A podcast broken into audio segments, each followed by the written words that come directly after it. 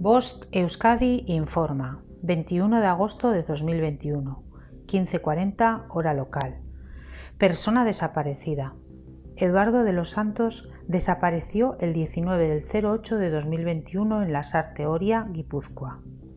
Tiene 61 años, mide 1,60 metro 60 centímetros, pesa 65 kilos, ojos marrones y pelo negro. Vestía pantalón de pan azul camisa blanca y azul con cuadros y chaleco azul. Necesita medicación. Tu ayuda puede ser fundamental. Si sabes algo, llama al 112. Si deseas ver o compartir la imagen de la persona desaparecida, accede a nuestras redes sociales o canal de Telegram. Puedes encontrarnos buscando Bost Euskadi. Fin de la información. Bost Euskadi entidad colaboradora del Departamento de Seguridad del Gobierno Vasco.